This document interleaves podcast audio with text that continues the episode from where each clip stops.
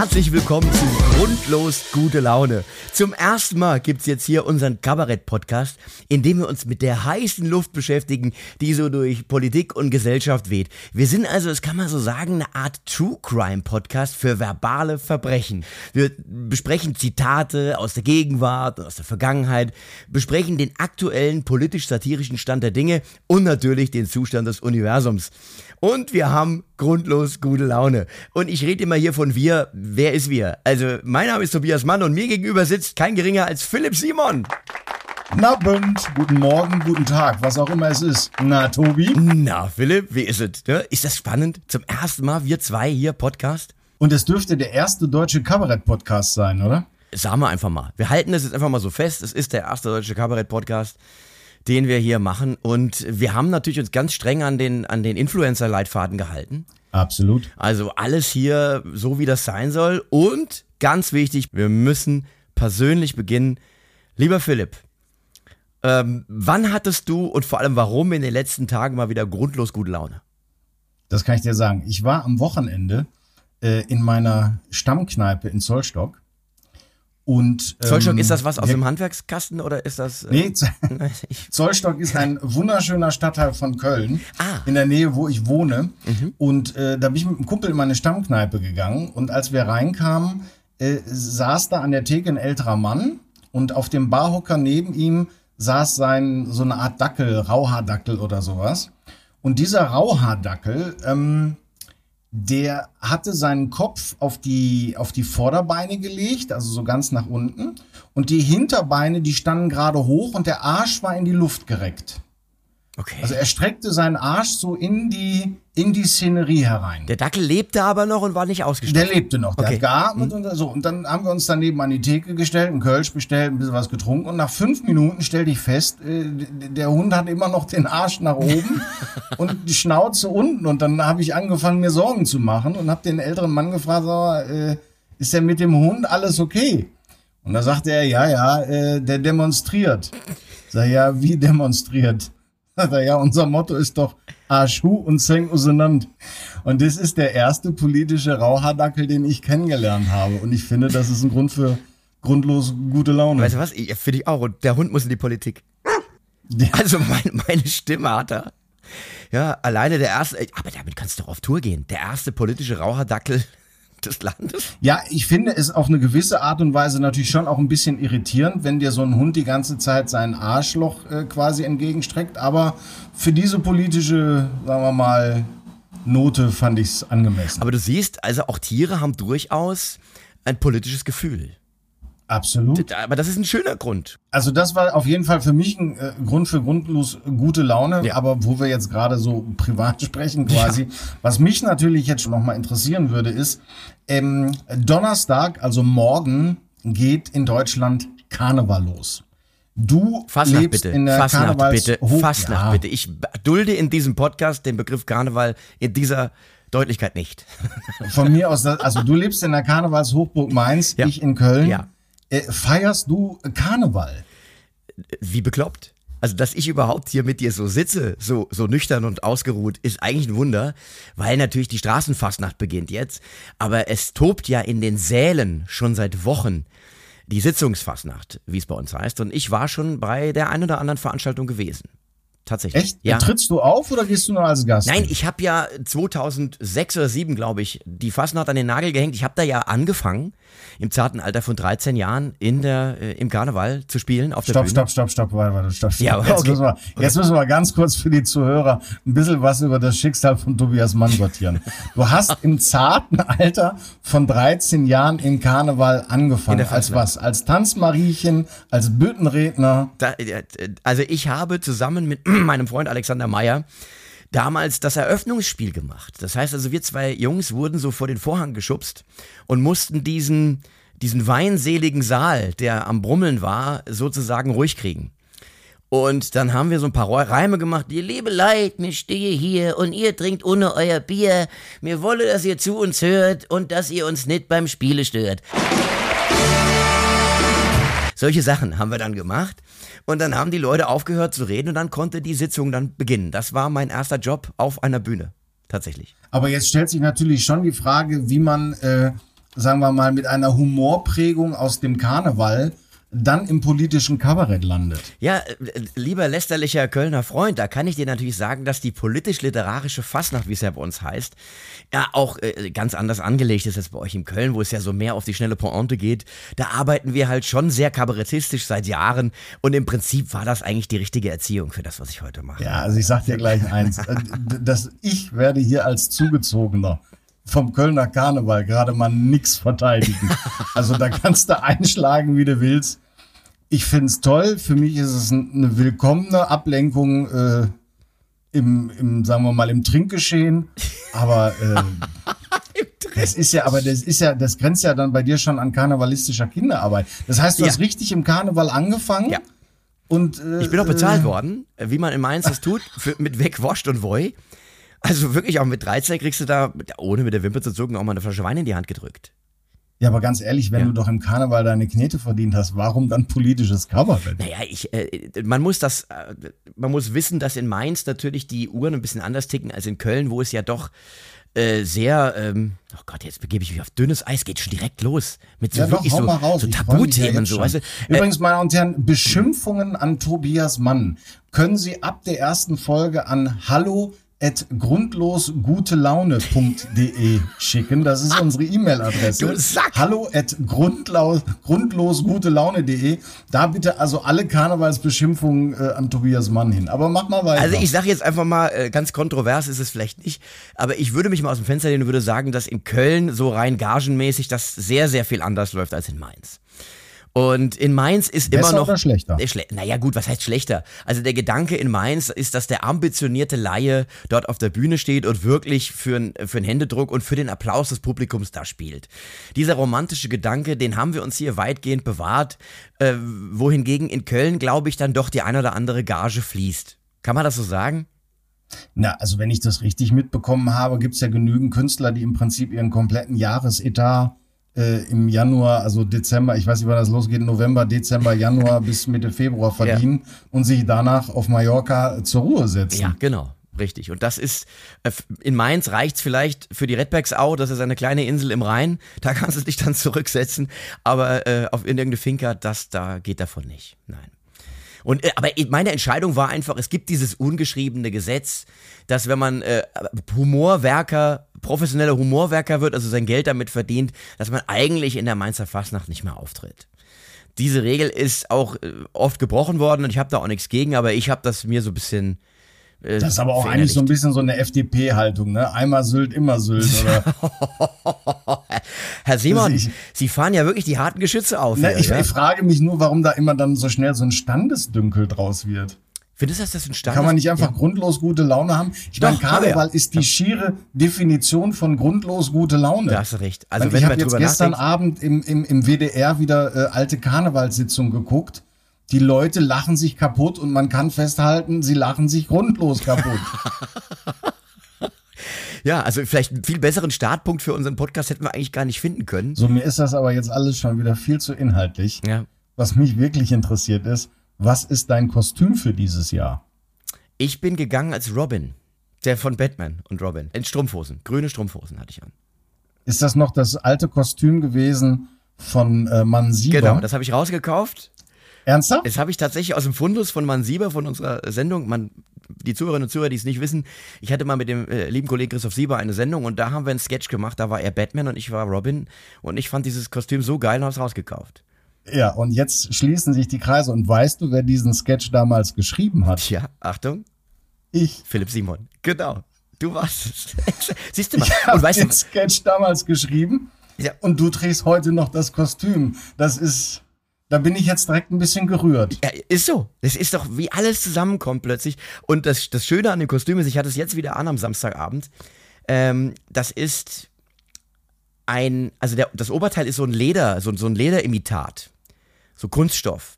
Und das ist aus einem Fetischladen. Also das ist so was so aus dem Swingerclub bedarf. Also wenn so aufgeschlossene Paare sich treffen dann ziehen die sowas an. Und das hatte ich an und das, was ich nicht wusste, weil ich das nicht so häufig trage. Also es ist nicht so, dass meine Gattin und ich ständig bei solchen Veranstaltungen sind. Ich wusste nicht, wie. Aufgeschlossene Gepaare. Wie, wie, furchtbar man schwitzt in der Scheiße. Also Absolut. Mir, mir ist die Brühe, du weißt es natürlich, ja. Natürlich. Weil ich nämlich in der letzten Mitternachtsspitzensendung einen grünen Sadomaso-Abgeordneten gespielt habe. Nein. Und ja, und da hatte ich nämlich auch so ein Latexhöschen und so ein Latexhemd an. Und da wir hinter der Bühne sehr schnelle Umzüge machen müssen, mussten, weil wir schneiden ja in der Sendung nicht, sondern die Mitternachtsspitzen laufen ja eins zu eins durch, musste ich quasi das komplette Ensemble während des Spins noch unter meinen normalen Klamotten tragen. Und ich sag mal so, ich hatte eine leicht erhöhte Körpertemperatur. Das hast du hinterher ausgießen können, oder das Kostüm? Ja, man kann den so, also wenn Sie sich jetzt nochmal genussvoll die letzte Folge der Mitternachtsspitzen im Dezember anschauen und sich den Spind anschauen, denken Sie immer dran, ich habe da drunter eine rote Lackhose und so ein Netzhemdchen getragen. Es ist fast ein bisschen erotisch, die Vorstellung. Ja. Und äh, wir, wir stellen das in die Shownotes. Ich schreibe das in die Shownotes, also sowohl diesen Sketch den Philipp geschrieben hat, Batman und Robin, finden Sie in den Show, findet ihr, wir duzen unsere Zuhörerinnen und Zuhörer, oder? Duzt mir? Absolut. Ja, oder? Äh, wie, ja. Sie, ihr findet diesen Sketch, ähm, den Spind und den Sketch mit Batman und Robin in den Show Notes. Schreiben wir hier drunter. So, lass uns doch mal ein bisschen äh, zu den politischen Inhalten kommen. Wir legen los mit unseren Zitaten. Zitate. Ich kann nur sagen, es gibt keine bessere Woche, um zu starten als diese Woche nach der Generaldebatte, Haushaltsdebatte im Bundestag. Da war ja War das ein Fest, oder? Wahnsinn. Das war wirklich großartig. Endlich mal wieder Stimmung in der Bude. Ja. Und natürlich hat Friedrich Merz als äh, Chef der größten Oppositionspartei vorgelegt.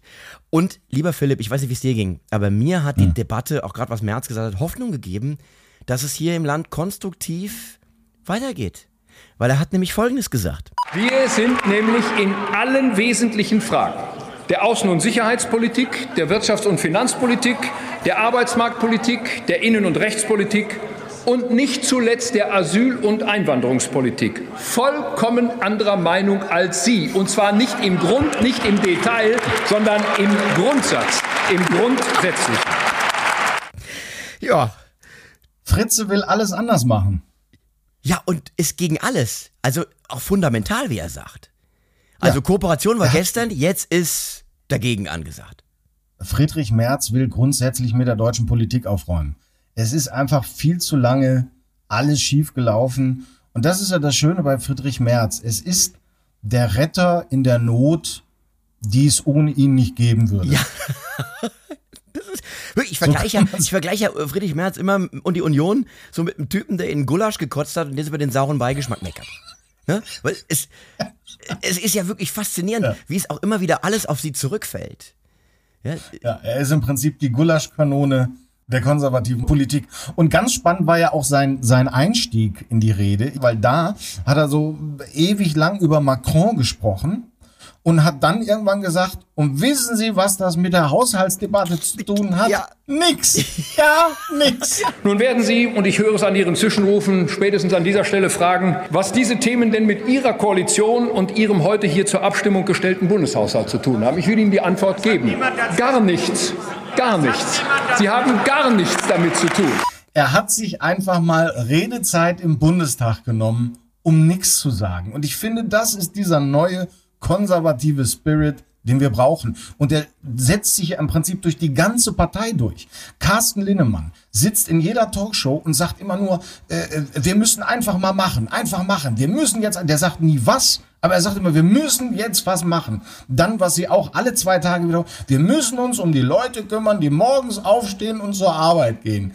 Ich finde ja, wenn eine Partei es geschafft hat, wahnsinnig viel Energie in im Nonsens zu entwickeln, dann die CDU. Ja, und bei, wir bleiben auch bei Nonsens, denn äh, es wurden Aphorismen, ich würde mal sagen, kreiert, erfunden in dieser Debatte, die ich mhm. noch nicht kannte. Und lieber Philipp, ich habe es mehrfach gehört, Bisher nicht verstanden. Vielleicht kannst du mir mit deinem Intellekt weiterhelfen. Friedrich Merz sagte nämlich Folgendes. Nein, meine Damen und Herren, wenn Sie die Jacke unten falsch einknöpfen, dann diskutieren wir nicht mit Ihnen, wie groß denn der Knopf oben im letzten Loch sein sollte. Diese Diskussion führen wir mit Ihnen nicht. Ganz einfach. So, Philipp. Ja, es ist doch ganz simpel. Wir, wir, wir kennen doch alle das kleine bescheuerte Kind, was zu blöd ist, das Hemd richtig zuzuknöpfen. Das kennt Friedrich Merz vor allen Dingen aus seiner persönlichen Geschichte sehr genau. So. Und wenn man jetzt dann quasi auch noch auf dem letzten Loch inhaltlich pfeift und das obere Loch dann noch zu groß ist, ich finde, dann wird ein Schuh draus. Ja, aber das lernen wir letztlich daraus, vor allem, dass er offenbar Hemden hat, bei denen die Löcher unten kleiner sind als oben. Äh, vielleicht ist da draußen ein Herrenausstatter. Bitte schreibt uns, liebe Herrenausstatter oder Herrenausstatterinnen da draußen, schreibt uns eine E-Mail. Gibt es das Sprichwort? Ist das bekannt? Ist es nur uns beiden nicht geläufig? Also ich weiß, was er meint, aber warum der Knopf oben größer sein soll? Also ehrlicherweise kenne ich es jetzt bei Menschen mein Körpergewicht eher andersrum. Dass Knöpfe unten größer sind? Dass die Löcher unten größer werden, weil es halt auch spannt. Ne, wenn die Bauchspannung quasi auf die Löcher drückt, dann kann es bei mir schon mal am Hemd passieren, dass die Löcher unten größer werden, ähm, als sie oben sind. Das kennst du jetzt, das kennst du jetzt als professioneller Mainzer Hungerhaken. kennst du das natürlich nicht. Weißt du, wie man das bei uns in Mainz ja sagt zu Hungerhaken? Im, ja? Do, Im Tod sein der Fleischreisende, sagt man. Wie? Im Tod sein der Fleischreisende. Also so ganz genau habe ich die Bedeutung auch nie verstanden. Ich habe mir es immer so erklärt, es gibt also den Tod, den mit der Sense und der hat so einen Hund dabei, ja, so, so ein Höllenhund. Ein abgemagerter Höllenhund, der sich eben ausschließlich von Dörrfleisch ernährt. Das klingt so ein bisschen wie eine Beschreibung von Friedrich Merz an der Stelle. ja. Nein, aber jetzt mal, um zum Ernst der, der, der Märzlage zurückzukehren. Friedrich Merz war ja schon immer so ein bisschen so der Pate, ja, so der so gefühlt immer mit so einer schwarzen Katze im Arm in einem abgedunkelten Büro sitzt und sich überlegt, wie man so einen Pferdekopf ins Bett legt. Und das wird immer schlimmer. Also er wird immer gebeugter, er spricht immer mehr von unten, also diese Kopfhaltung, die er eben hat. Es wird immer sinistrer und hätte er einen Bart, er würde ihn zwirbeln zwischendurch. Weißt du, so, das ist so der Eindruck, den ich von ihm so bekomme. Aber er steht natürlich letztendlich auch unter einem wahnsinnigen Zeitdruck. Ist das so? Findest du nicht, dass die Zeit wie die Karten spielt? Ja, weil ich, ich verfechte ja nach wie vor die Theorie, die einzige Möglichkeit für Friedrich Merz, sicher Bundeskanzler zu werden, sind Neuwahlen. Ist, wenn diese Regierung quasi vor dem offiziellen Ende der Legislaturperiode in sich zusammenbricht. Das ist seine einzige ganz sichere Machtoption, weil wenn das passieren würde, würde man den ganzen Erfolg dieser Kampagne Friedrich Merz zuschreiben und damit wäre klar, wer es macht. Sollte sich diese Ampel jetzt noch bis zum bitteren Ende irgendwie durchhangeln, wird auch Friedrich Merz nicht um die Diskussionen herumkommen. Nein, und da wird ein interner Kampf stattfinden. Dann kommt ein Hendrik Wüst ja. und sagt, Leute, ich bin viel jünger, viel netter. Gut, aber das ist auch ehrlich gesagt nicht so schwer. ja, aber trotzdem. Und im schlimmsten Fall, im schlimmsten Fall wird dann auch noch Markus Söder wach und sagt sie, ach, wisst ihr was? Vielleicht probiere ich es doch nochmal. Ja, ich habe das Gefühl, der Söder ist schon sehr wach, lieber Philipp. Also ich äh, habe das Gefühl, der, der, der lauert so. Also wie so ein kleiner, so, so, ein Dämon auf der Bettkante, sitzt er da mit, mit so gekrümmten Händen und wartet darauf, bis er losspringen kann. Der Söder, der will das. Der will, auch wenn er es immer wieder so abtut. Ja. Je mehr er es abtut, desto mehr glaube ich, dass er es will. Dass er gerne dann doch mal. Ich glaube, der möchte. Söder will es immer nur, wenn er damit anderen irgendwie schaden kann. Ich glaube, der will es nicht wirklich, sondern er will es eher so aus der Überzeugung heraus, wie kann ich den anderen möglichst deutlich auf den Sack gehen. Apropos auf den Sack gehen. Und hm. Zusammenbruch der Ampel, die steht, so zumindest mein Gefühl, nachdem ich äh, Olaf Scholz gehört habe, die steht noch wie eine Eins, die Ampel, weil Olaf Scholz ist ja, der sprühte ja vor Energie. Also so kennt man das von ihm gar nicht. Scholz hat Merz frontal attackiert und hat Folgendes gesagt. Überhaupt sind Sie da ein ganz besonderer. Teilen jeden Tag gegen die Bundesregierung aus, ist Ihr Recht. Ordentlich, schwer unter die Gürtellinie, ist auch Ihr Recht. Aber wenn Sie dann mal kritisiert werden, dann sind Sie eine Mimose. Ich finde, wer, ein, wer boxt, der soll kein Glaskin haben. Aber Sie haben ein ganz schönes Glaskin, Herr Merz. Ja, großartig. Hammer, ich dachte, Mensch. Olaf ist wach. Aber die entscheidende Frage ist doch, was, warum ist Olaf jetzt plötzlich wach? Ja, ich habe das Gefühl, der hat noch ein bisschen Kredit auf der Wirecard. Das hat er vorher nicht so, hatte er nicht so, das hat er nicht gewusst und jetzt auf einmal ist es ihm wieder eingefallen. Er ist ja ab und zu äh, sehr vergesslich und da hat er ausgepackt. Wirklich, wenn der so ein bisschen äh, angestachelt wird, vor allem der Merz, der Merz und der Scholz, die sind so ein bisschen, ja, so wie Stan und Olli. Die, die, das befruchtet sich gegenseitig. Die brauchen einander um aus dem Pushen zu kommen. Aber was glaubst du denn, hat Scholz jetzt dazu bewogen, zum Angriff zu blasen. Ja, weil er gemerkt hat, er muss das unbedingt tun, sonst äh, ist alles. Äh, naja, also das hätte er auch jetzt schon in dem halben Jahr vorher. Ja, aber das braucht ja immer so lang. Das ist ja immer so diese Anlaufschwierigkeit beim Scholz. Du okay. hast das Gefühl, seine Festplatte hängt und seine Reaktionen zögern sich unfassbar hinaus. Es ist ja manchmal wirklich schwer anzuschauen. Du hast das Gefühl, wenn er zu sehen ist, dass die Videos sind langsamer gedreht. Ja, er ist ja so wie so eine alte Energiesparlampe unten im Keller. Weißt du, wenn er die eingeschaltet hat, hat ewig gedauert, bis sie hell wurde. Und, ähm, und das ist ganz lustig, wenn er mal so auf den Tisch haut. Dann ist immer so ein Kumpel von mir, der ruft mich, der Sozialdemokrat, der ruft mich immer dann an, wenn der Scholz sowas macht. Wir telefonieren nicht häufig miteinander. und äh, aber jetzt hat er mal begriffen gehabt wieder, jetzt ist mal wieder an der Zeit, dass er mal auf den Tisch schaut und hat natürlich auch die harten Geschütze ausgepackt. Ja, wobei man sagen muss, von der Form her ja. war das ja wirklich ein formidabler Wortabtausch. Also so Wörter wie Mimose ja. und Glaskinn und dann auch noch, weißt du, mit dieser Hamburger Betonung, dieses Glaskind. Ja, Glaskind. Das ist Glaskind. Und, und das ist auch äh, natürlich schön und schlimm zugleich. Weil für uns beide ist das schön, wir als die, die, die, die Sprache lieben. Ich habe nur das Gefühl, dass er an der TikTok-Generation vorbeispricht, äh, wo eher andere Wörter angesagt sind als Mimose. Und deswegen als Service, weil wir haben viele, viele junge Zuhörerinnen und Zuhörer, das bin ich mir ganz sicher, dass also unsere Hauptzielgruppe unter 15 ist. Und deswegen hier eine kleine Worterklärung: Mimose. Hey Kids! Laut Wikipedia wird die Mimose auch schamhafte Sinnpflanze genannt. Man vergleicht empfindliche Menschen mit ihr, weil die Pflanze auf Erschütterung, schnelle Abkühlung oder schnelle Erwärmung reagiert und betroffene Regionen blattweise einklappt.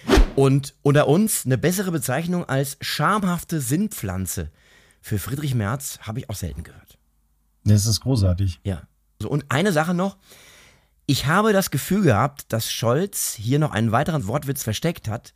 Er hat gesagt, wer boxt, darf kein Glaskinn haben. Und dann hat er was anderes gesagt. Achtung, hör mal genau hin. Ein ganz schönes Gaskinn, Herr Merz. Ein Gaskinn. Ein Gaskinn, das habe ich nämlich auch schon vermutet. Und das bei der Diskussion um Energie, also ganz doppelter Boden hier. Respekt, Chapeau, Aber Herr Scholz. Würde, äh, unterstellt der Kollege Tobias Mann an dieser Stelle hier im öffentlich-rechtlichen Podcast-Universum Friedrich Merz etwa Connections nach Russland? Ist Friedrich Merz der neue Gerhard Schröder? Das lassen wir offen und kommen zu den nächsten Zitaten. Nee, das ist gemein. Das musst du jetzt noch beantworten. Du kannst mir, kannst uns doch jetzt hier als Zuhörer, wir sitzen alle auf, auf der Kante unseres Sofas und dann lässt du uns hier hängen. Ja, das ist das berühmte offene Ende. Weil ich möchte, dass unsere Zuhörerinnen und Zuhörer sich ihre eigenen Gedanken machen. Ich stelle ja nur Fragen. Ja, und was ist ein Gaskin? Also wie funktioniert ein Gaskin? Ist das quasi das, wir haben ja hier vorne alle so eine Art ja. vorm Kinn noch so Füllkörper. Ähm, das Gaskin, das kommt aus einer Zeit noch, wo es noch keine Drehverschlüsse gab für Gasleitungen. Und da gab es Menschen, deren Job war es, den ganzen Tag, wenn Gas abgedreht werden sollte, dann mit dem Kinn sich mhm. auf die Leitung zu legen, auf das Austrittsloch des Gases. Und daher die Bezeichnung das Gaskin. Das ist ein Gaskin, ja. ja. Siehst du, und das ist, das ist nämlich auch der Bildungsauftrag, den wir hier verfolgen. Ja. Und den haben wir fast erfüllt, aber er geht noch weiter, denn der Philipp hat uns auch noch Zitate mitgebracht. Zitate. Wir bleiben natürlich in der Welt der Politik. Und ich habe mich mit einem Menschen hm, diese Woche beschäftigt, den ich, sagen wir mal, für den fantasiebegabtesten Romantiker in der deutschen Politik halte. Oh, lass mich raten. Ähm, Ja? Lass mich raten. Der Eiwanger? Ja, richtig. Hast du den Eiwanger mitgebracht? Ja, richtig. Oh. Ich habe mir, während du dir nämlich äh, sechseinhalb Stunden Haushaltsdebatte reingezogen hast, habe ich mir eine Stunde Hupsi Eiwanger angehört. Wie ging's dir danach? Ja, so wie dir nach 15 Stunden Haushaltsdebatte. Aber der Eiwanger hat halt nur eine Stunde gebraucht dafür.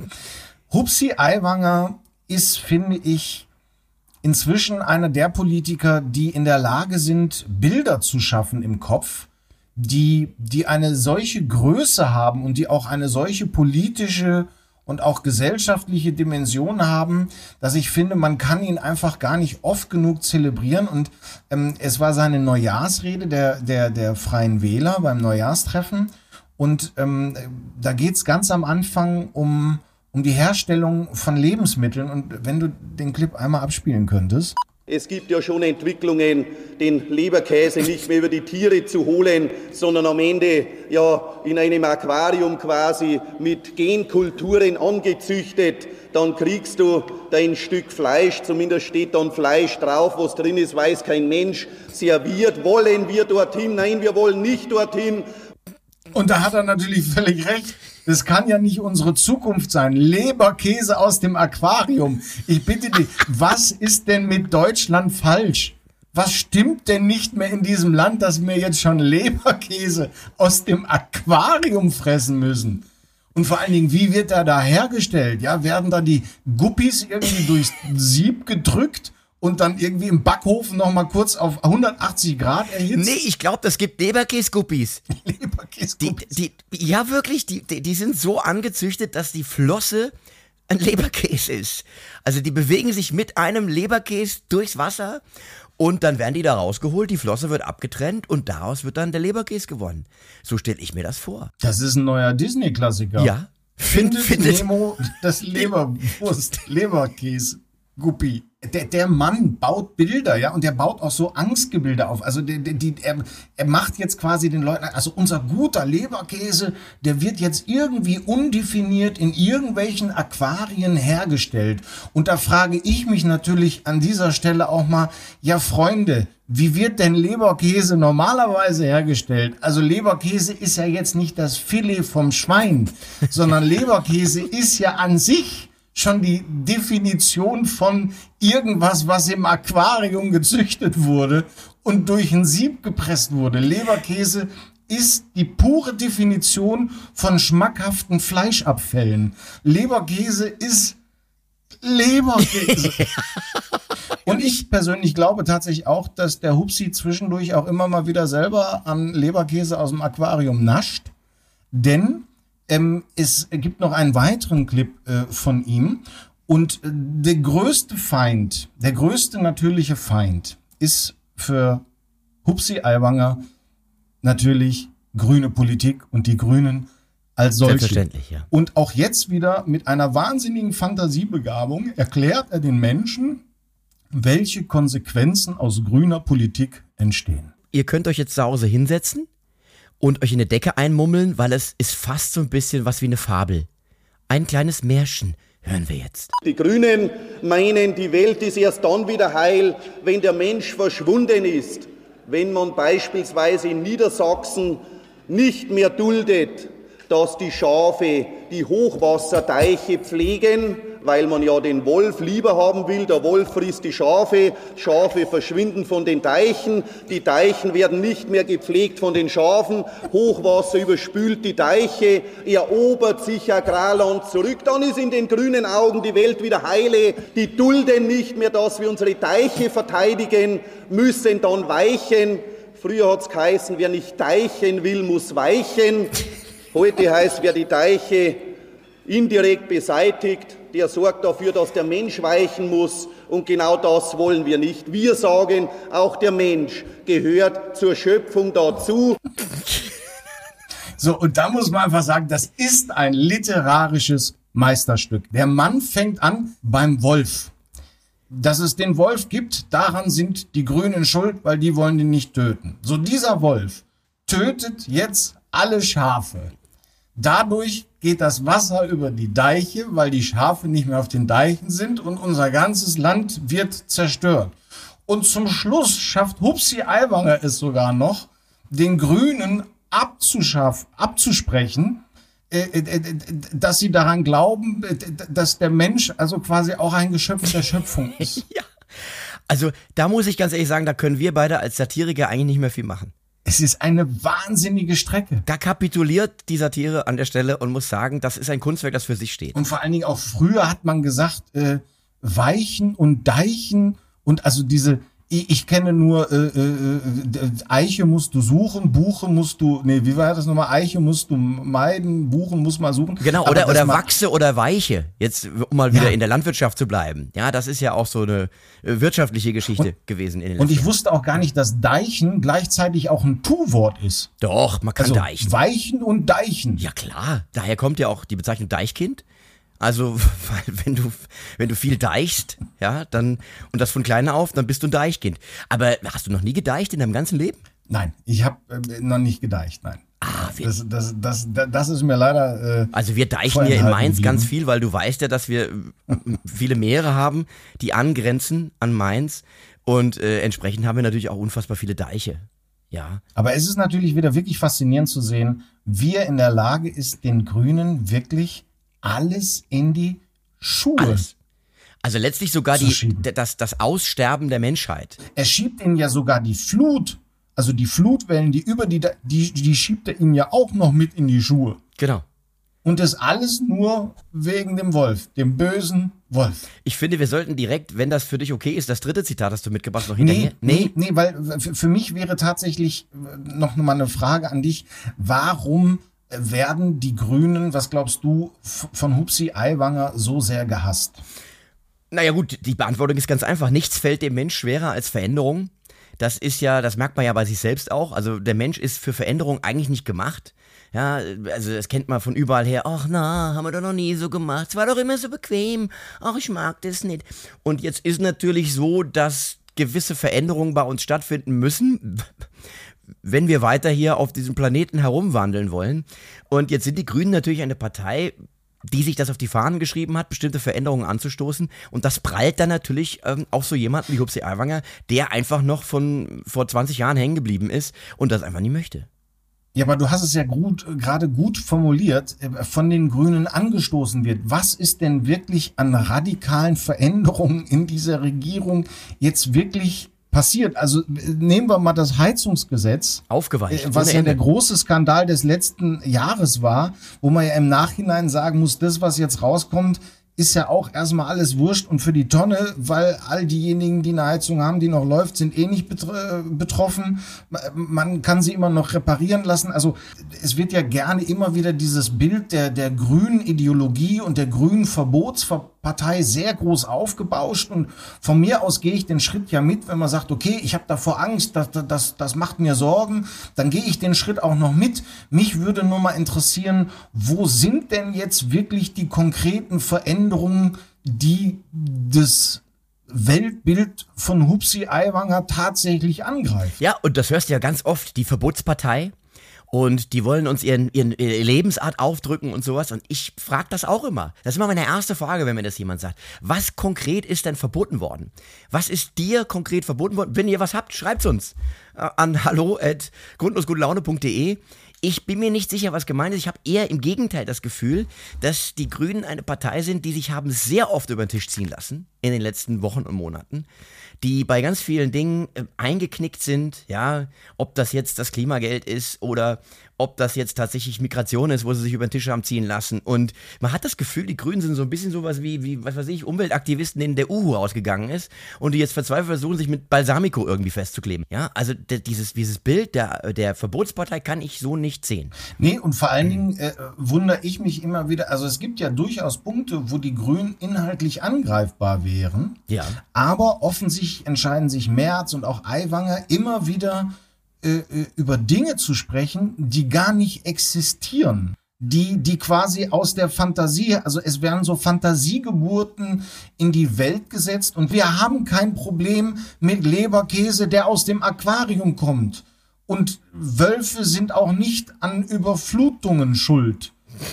Und das ist tatsächlich eine Sorge, dass, weil ich mich immer wieder frage, wie kriegen wir diese irren Debatten ansatzweise wieder auf ein realistisches Level gezogen, um in einen konstruktiven politischen Streit zu gehen, der ja durchaus unterschiedliche Perspektiven beinhalten kann. Ich hoffe das immer wieder, dass äh, einfach da auch die politischen Gegner dass die sich einfach auch besinnen und nicht mit irgendeinem Vergiss Scheiß es. die ganze Zeit um die Ecke kommen.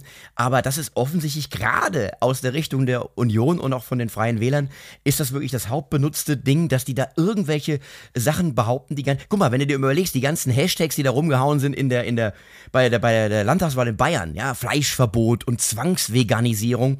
Und wenn du wirklich mal reingehst ins Thema und du siehst, dass es da eigentlich gar keinen Skandal und gar keinen Anlass für gibt, das zu thematisieren, da wird einfach ein Angstgebäude Gebäude aufgebaut, weil den Leuten vermittelt wird, wenn ihr uns wählt, dann kann alles so bleiben, wie es ist. Und das finde ich zutiefst unehrlich. Ich erinnere nur an das große, äh, an die große Diskussion um das Werbungsverbot für äh, Süßigkeiten ja. von Cem Özdemir, äh, wo gesagt wurde, jetzt dürfen die Eltern nicht mehr bestimmen, was ihre Kinder essen. Ja. Was eine dermaßen saudumme und, und, und äh, mir fehlt das Wort. Nein, verwerflich ähm, ist das fast. Verwerfliche Bezeichnung des Geschehens war, da, da, da kringeln sich dir ja die Fußnägel, weil konkret ging es ja nur darum, dass gezielte Werbung für ungesunde Lebensmittel für Kinder nicht mehr zugänglich sein darf und man das nicht mehr machen soll. Was ja nicht bedeutet, dass du die ganze Scheiße weiter im Supermarkt Europalettenweise nach Hause schleppen kannst. Das ist ja was, was äh, komplett irre gewesen ist, weil dann auch so jemand wie Uli Hoeneß, habe ich den gesehen, es gibt da so eine Talkshow im bayerischen Fernsehen und da sagte Uli Hoeneß, dass der Cem Özdemir ihm den Zucker im Kaffee verbieten möchte. Das, und das ist dann draußen in der Welt. Ja, und dann gibt es ja, ja, was, was der Uli sagt, das ist doch, der, der, der Özdemir, ich lass mir doch meinen Zucker nicht. Die Macher des Podcasts möchten sich ausdrücklich bei allen Bürgerinnen und Bürgern des Freistaats Bayern für diese despektierliche Repräsentation ihres Dialekts entschuldigen. Du weißt, ich spreche ganz hervorragend bayerisch, wie du gerade gehört ja, hast. Ja, doch, nein, also Idioma hast du drauf. Aber es verfängt, das ist das Schlimme, Philipp, dass es verfängt. Und deswegen wird es auch getan. Und deswegen hören wir uns jetzt mal noch eine letzte Einschätzung von Hupsi, Münchhausen, Aiwanger an über die Konsequenzen der Grünen. Wir müssen am Ende auch ja, die Menschheit vor dieser grünen Ideologie verteidigen, die ihren Nahrungsplan umstellen will, die die Menschen nicht mehr im flachen Land haben will, die den Menschen kein Eigenheim mehr gönnen will, die den Menschen die Lebensfreude nehmen wollen. Wir wollen glückliche und zufriedene Menschen und nicht Menschen, die jeden Tag mit Weltuntergangsangst herumgeistern, die mangelernährt sind und die kein Fleisch mehr essen sollen und keine Kinder kriegen. Deshalb mehr Freie Wähler, weniger Grüne. Das ist die Lösung vieler Probleme in diesem Land, meine Damen und Herren. Es ist einfach ein Wahnsinnsbild, das er da zeichnet. Also, die Grünen sorgen dafür, du hast keine Lebensfreude mehr. Äh, die wollen, dass du kein eigenes Haus mehr hast. Dass du unterernährt bist. Dass du unterernährt ja. bist. Ähm, es ist ein Bild, ich finde das, finde das so großartig. Und was mich am meisten dran wundert, ist, warum der Hupsi nicht viel öfter öffentlich einfach ausgelacht wird. Also wenn es für mich einen Moment für grundlos gute Laune gibt, dann wenn Hupsi Aiwanger Laberkäse bricht. Ja, also man könnte fast sagen, dass er ein geborener Karnevalsredner ist. Oder so. Ja, also um mal den Bogen zu schließen zu unserem Beginn. Aber was ich ganz bemerkenswert finde in diesem Zusammenhang, es gibt einen Tweet, damals als es noch Twitter hieß, da ging es auch um ein vermeintliches Fleischverbot seitens der Grünen. Und da hat Hupsi Aiwanger, ist ja auch ein fantastischer Twitterer. Also ich kann das nur empfehlen, ihm zu folgen. Das ist wirklich immer wieder ein Quell der Freude und Satire an sich. Muss man jetzt sagen Twitterer oder ist er jetzt ein Xer? Er, ist ein echter Xer. Also einer der größten Xer, die da rumlaufen. Ja. Und ja. Äh, der alte Xer Aiwanger hat äh, getwittert, esst Fleisch, Ausrufezeichen, wollt ihr uns aushungern wie nach dem Krieg? Äh, und Hupsi Aiwanger ist Jahrgang 71. Philipp, was für ein Krieg meint er? Mhm. Meint er den Preis kriegt der Discounter? Ich, ich habe keine Ahnung. Es ist, es ist mir unergründlich, aber er ist ein Gesamtkunstwerk. Wenn der auf Tour geht, ich kaufe eine Karte. Ich glaube, Hupsi Aiwanger wird uns auch noch öfters in diesem Podcast begleiten. Da bin ich ganz sicher. Und somit kommen wir auch schon fast zum Ende. Dilemma. Ich habe dem Philipp ein Dilemma mitgebracht, das ich jetzt mit ihm mal besprechen möchte. Und es geht um folgende Frage, lieber Philipp. Ganz kurz, ganz kurz, ja? ganz kurz, wenn ich dich nur fragen darf, äh, was ist denn ein Dilemma überhaupt? Ein Dilemma? Als, als Fremdwortexperte. Also es gibt ja diesen Film, Das Schweigen Dilemma. Und mhm. ja, den gibt's ja auf jeden Fall. Nein, Scherz beiseite. Ich mhm. möchte ja jetzt hier nicht zu albern sein an der Stelle. Ein Dilemma ist, wenn du eine Entscheidung treffen musst, äh, wo es möglicherweise keine gute Lösung gibt. Nur eine bessere und eine schlechtere. Okay. So würde ich es jetzt mal definieren wollen. Er könnte eigentlich auch dann die, die Überschrift für meine Biografie werden, oder? Sag mal, im Ganzen, Philipp Simon? Das Dilemma, einfach nur das Dilemma. ja. Und ich habe dir, lieber Philipp, uns ein Dilemma mitgebracht. Ich bin auch noch nicht entschieden. Also, das Szenario ist folgendes. Du musst eine Urlaubsreise planen und in diesen Urlaub mhm. auch fahren. Mhm. Fährst du mit der Regierung oder mhm. fährst du mit der Opposition? Oh. Ja, so ging es mir auch. Ich fahre mit der Regierung. Warum? Weil ich glaube, es ist am unterhaltsamsten. Ich habe das auch erst gedacht, aber ich glaube, man würde nie losfahren. Das ist so mein Gefühl. Also man würde planen, planen, planen, dann kommt Christian Lindner ja. um die Ecke und sagt, Freunde, Schuldenbremse, das funktioniert alles so nicht, wie wir das gemacht haben. Ja, aber Opposition würde ja bedeuten, ich fahre nicht nur mit CDU, sondern auch mit AfD ja. und den Resten der Linken in Urlaub. Und ich sag mal, da habe ich lieber die drei Prügelknaben aus der Koalition und stehe mit denen äh, zwei Tage im Stau auf der A3 als auch nur ein Tag im, in der Ferienwohnung mit der AfD. Weißt du, das ist meine innerliche Brandmauer. Sehr schön. Aber jetzt überleg mal folgendes Szenario. Du würdest sagen, du fährst mit der Opposition. Man plant das mhm. alles, die sind jetzt alles alle engagiert, es besser zu machen als die Regierung, die ja auch in Urlaub will und die wollen zeigen, wir machen einen geileren Urlaub. Ja? Und das heißt, die Planung und so läuft alles cool, man rauft sich irgendwie zusammen und dann fährst du mit dem Bulli los und planst mehrere äh, Pausen ein. Und in jeder mhm. Pause versuchst du eine Partei an der Autobahnraste stehen zu lassen. Mhm. Und am Ende des Tages sitzt du allein im Bulli und fährst dann in den Urlaub, den andere für dich geplant haben. Wäre das nicht eine Option? Ja, wobei ich glaube, es gibt ein anderes Problem. Ja. Deutschland geht es so schlecht, wir können uns Urlaub gar nicht mehr leisten. Das heißt, das Dilemma der Woche scheitert im Prinzip am Wirtschaftsstandort Deutschland. Geht es Deutschland so schlecht? lieber Philipp? Natürlich, es, Deutschland ist völlig am Arsch. Ja. Also da muss ich, ja, entschuldige mal, da muss ich ja nur einmal in der Woche, Dieter, nur in der ARD gucken und dann weiß ich doch sofort, wir sind komplett am Arsch. Ja, es ist alles kaputt. Die Wirtschaft ist zerstört. Wenn ich Carsten Linnemann zuhöre, weiß ich, äh, die Leute wollen alle nicht mehr aufstehen, um arbeiten zu gehen. Äh, wenn ich Friedrich Merz zuhöre, dann sagt er, die Regierung macht alles falsch. Also Deutschland, ich wundere mich sowieso, dass hier morgens noch die Sonne aufgeht. Genau. Ja. Und, und wenn ich dich kurz unterbrechen darf, es ist auch natürlich so, dass die Wölfe mittlerweile über die mangelernährten Menschen ja. auf dem flachen Land herfallen. Ja. Und die, ja. die, also quasi Knochenberge sich aufwerfen wie Deiche, über die die Flut hinweg rast. So, und dann fahre ich in, in Urlaub und krieg an der, an der Tanke, an der Raststätte, Leberkäsbrötchen aus dem Aquarium. Und da habe ich schon lange keinen Bock mehr drauf. Nein, das müssen wir auf jeden Fall verhindern. Dieses Land ist völlig im Arsch und ich finde, das ist ein Grund für grundlos gute Laune. Und auf diese heitere Note kommen wir zum Schluss. Unsere erste Folge Grundlos gute Laune war das. Wenn ihr Themenvorschläge habt, wenn ihr tolle Zitate findet oder wenn ihr ganz verrückt eine Meinung habt auch, schickt die uns gerne per E-Mail an hallo@grundlosgutelaune.de und Achtung, geile Technik, wir haben noch was. Man kann hier bei uns selbst zum Originalzitat werden, wow. wenn man uns eine Sprachnachricht schickt. Das kann man tun auf einer Webseite, Achtung, speakpipe.com-ggl. Wahnsinn, sag's nochmal. Speakpipe, also wie die Sprachpfeife. Wir zwei sind ja zwei ja. Sprachpfeifen. Also speakpipe.com slash ggl. GGL steht für grundlos gute Laune. Und da kann man uns tatsächlich eine Sprachnachricht schicken. Wir hören uns das äh, alles an. Äh, bringen natürlich nicht alles. Wir machen Treffen. Aber ich schicke da auch was. Da werde ich auch auf jeden Fall ja, mitmachen. Dann mach das. Da schicke ich dir auch mal Philipp, eine Sprachnachricht. Du wirst wahrscheinlich aussortiert, aber mach das gerne. Und wir gucken dann, wer bei uns in der Sendung landet. Die nächste Sendung wäre am Mittwoch, den 21.02. Und äh, lieber Philipp, du sagst, wer war unser Werbepartner diese Woche? Werbung. Diese Folge wurde Ihnen präsentiert mit freundlicher Unterstützung vom Duden. Ja. Wir sehen uns wieder in 14 Tagen und wir möchten diese Folge beenden mit dem einzigen wichtigen Zitat der letzten Wochen.